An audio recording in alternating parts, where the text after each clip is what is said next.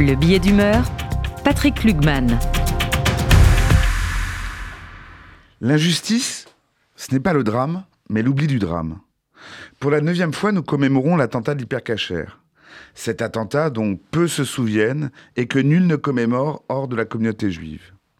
Il ne reste pas grand-chose, mais au moins cette cérémonie porte de Vincennes à l'initiative du CRIF qui rassemble les élus, les familles de victimes et quelques autres.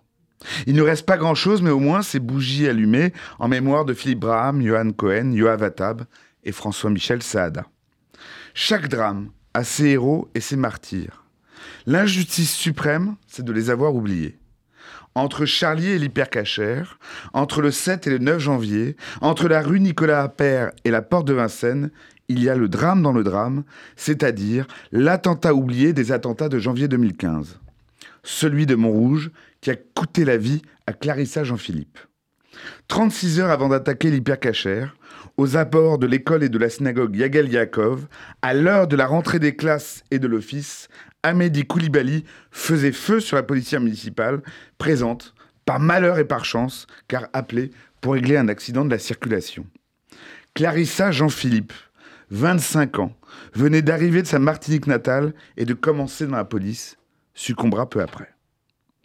Dans la feuille de motivation, les magistrats formant la cour d'assises spécialement composée devaient retenir ceci.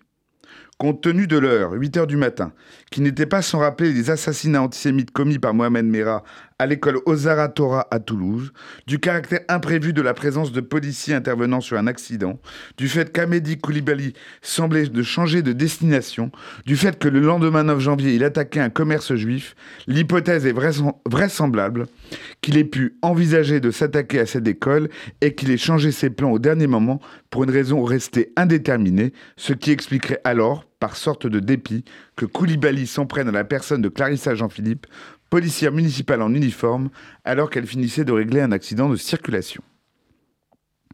Pour tous ceux qui ont eu à connaître ces faits, il ne fait aucun doute que le terroriste était là pour attaquer l'école juive de Montrouge. Un accident de la circulation et donc la présence policière l'en dissuadera. De rage, il assassinera la policière présente. Hélas, il reprendra sa route meurtrière le lendemain avec l'assaut et la prise d'otage de l'hypercachère. Le 8 janvier, c'est un attentat commis et un attentat déjoué. Chaque drame a ses héros et ses martyrs. Clarissa Jean-Philippe est l'héroïne et la martyre des attentats de janvier 2015.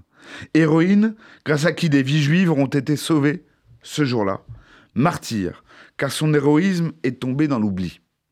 Cette vie, cette mort, ce destin ne peuvent rester muets.